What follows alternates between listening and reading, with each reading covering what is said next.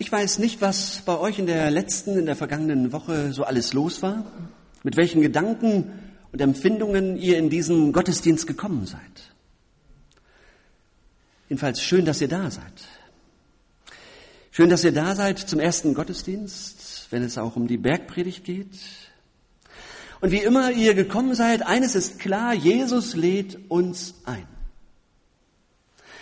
Und Jesus will, dass dieser Gottesdienst nicht nur eine Begegnung ist untereinander, sondern dass wir ihm selbst begegnen. Und das wünsche ich euch für heute, dass ihr die Hilfe Gottes in diesem Gottesdienst erfahrt. Durch die Predigt, durch die Lieder, durch das, was wir hören, dass ihr das erfahrt. Die Bergpredigt, die einen sehnen sich nach einem ganz anderen Leben und die anderen haben Angst davor. Für die einen ist es ein Traum, für die anderen ein Albtraum.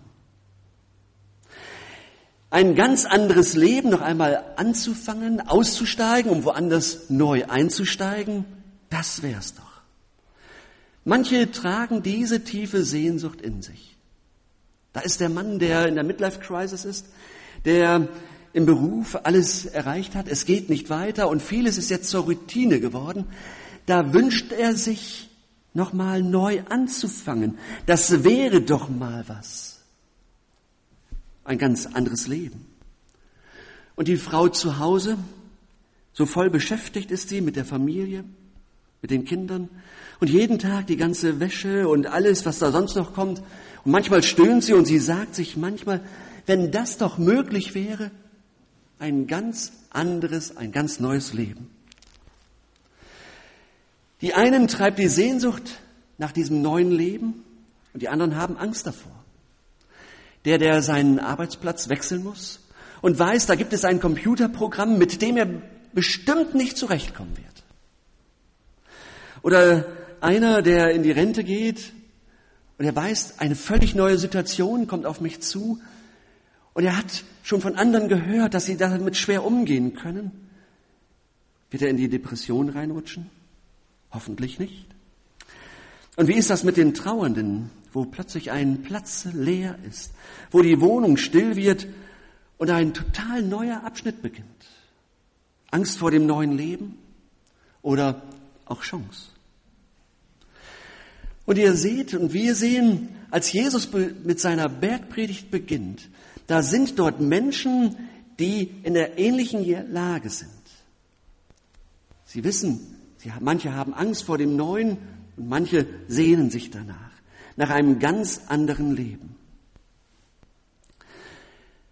Und wir sehen bei Jesus, er ist ein Magnet für die Menschen. Er löst Sehnsucht aus. Er kommt den Menschen auf geheimnisvolle Weise so nah, ganz nah an ihre Herzen.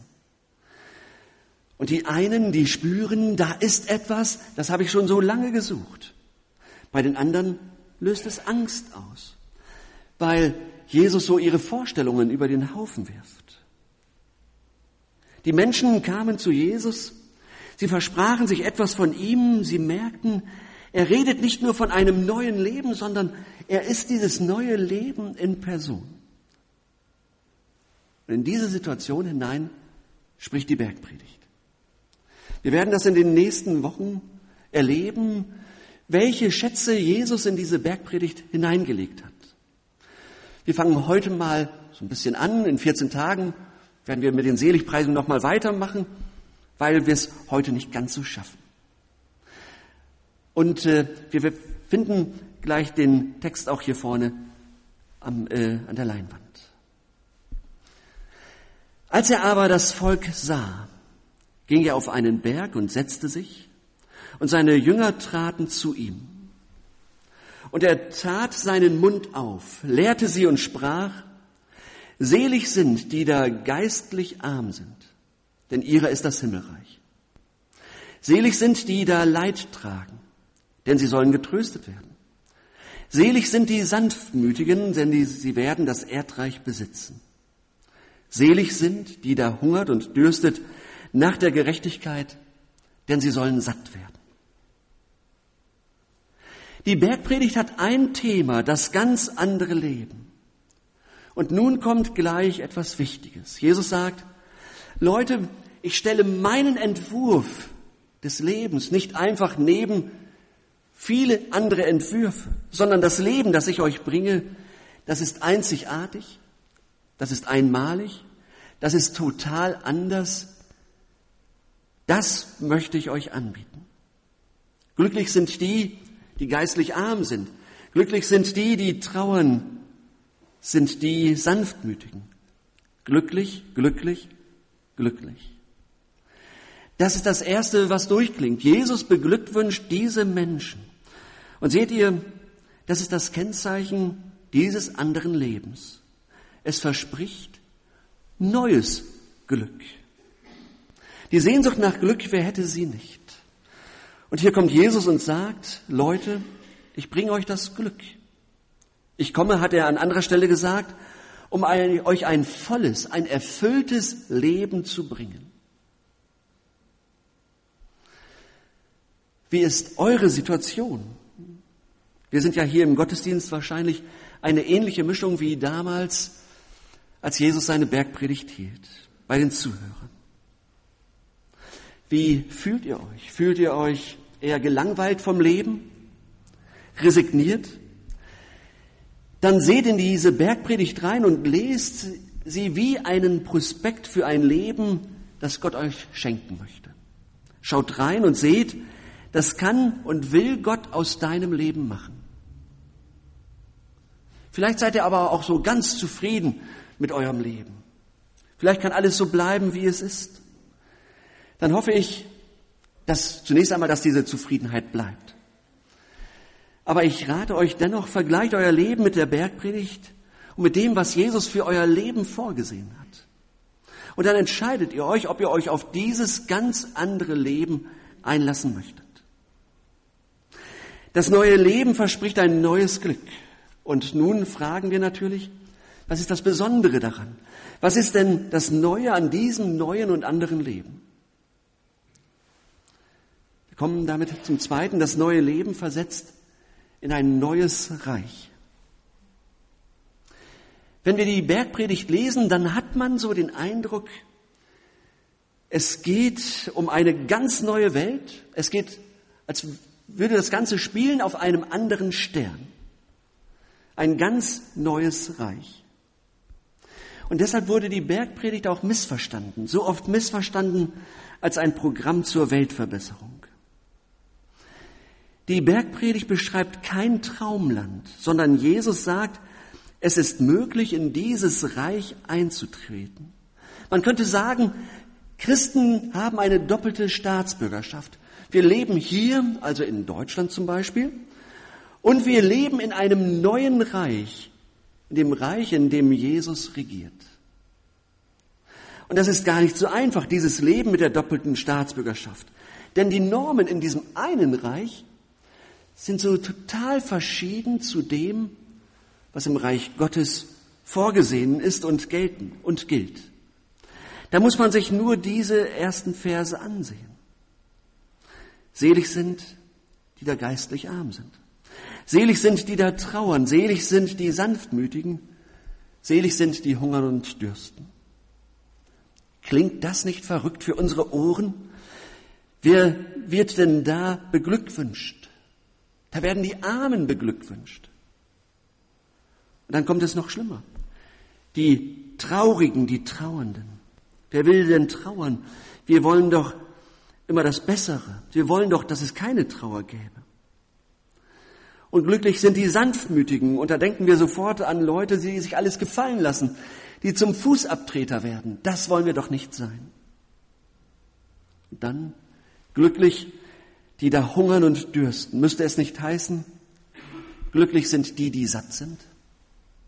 Wie kann einer glücklich sein, wenn er von Hunger geplagt wird? Dann ist man doch gereizt, dann ist man unausgeglichen. Und das Wort glücklich würde mir überhaupt nicht einfallen. Was Jesus hier sagt, das widerspricht unserem Lebensgefühl. Er sagt, es gibt einen, eine Armut, es gibt eine Trauer, einen Hunger, die sind unbedingt nötig. Das ist eine besondere Armut, eine besondere Trauer, ein ganz besonderer Hunger, wenn wir im Reich Gottes leben wollen. Und eines ist klar, ich sage es nochmals, diese doppelte Staatsbürgerschaft, die bringt Christen in eine starke Spannung. Und das macht Jesus hier gleich zu Anfang deutlich. Er hat die Karten gleich auf den Tisch gelegt und macht deutlich, überlegt euch das, ob ihr in dieses Reich Gottes eintreten wollt. Und so beschreibt, er, beschreibt die Bergpredigt, was es bedeutet, als Christ zu leben. So entfaltet Jesus hier, was er von uns erwartet. Und er entfaltet das nicht als er ein irgendwie abgehobenes Ideal, das vielleicht gültig ist in irgendeinem Kloster. Die Bergpredigt ist auch kein Regierungsprogramm für Berlin sondern die Bergpredigt ist ein Leitfaden, den Gott seiner Gemeinde gegeben hat. Ein Leitfaden, mit dem Gott deutlich macht, so kann es in einer Kontrastgesellschaft zugehen. Die Bergpredigt ist ein Leitfaden, aber auch für den einzelnen Christen. Jesus sagt, wir Christen sollen Salz sein in dieser Welt. Die, Bergpredigt beschreibt den Charakter des Christen und so ist die Bergpredigt dann auch aufgebaut. Zunächst einmal beschreibt sie den Charakter des Christen und dann die Lebenspraxis. Also wie gehe ich mir als Christ mit den Sorgen um? Wie gehe ich als Christ mit meinem Geld um, mit meiner Sexualität, mit meiner Ehe? Wie gehe ich damit um mit meinen Feinden? Das wird alles sehr spannend und sehr praktisch. Und ich habe jetzt schon ein wenig Furcht davor, wenn ich das konkret auslegen werde in den nächsten äh, Predigten. Wer zu Jesus gehört, der gehört zum Reich Gottes. Wenn einer Christ wird, dann ist das ja nicht nur so, als wenn jemand in einen Verein eintritt. Also, dass man so seinen Mitgliedsbeitrag zahlt und dann einmal zum Training kommt. Das ist was völlig anderes. Das ist so, als wenn man in eine Familie eintritt, in eine Familie reinkommt. Das betrifft den ganzen Tag. Also wenn das Kind dann morgens anfängt zu schreien und dann laut zu spielen und das hört in der Nacht nicht auf, das beeinflusst mein ganzes Leben.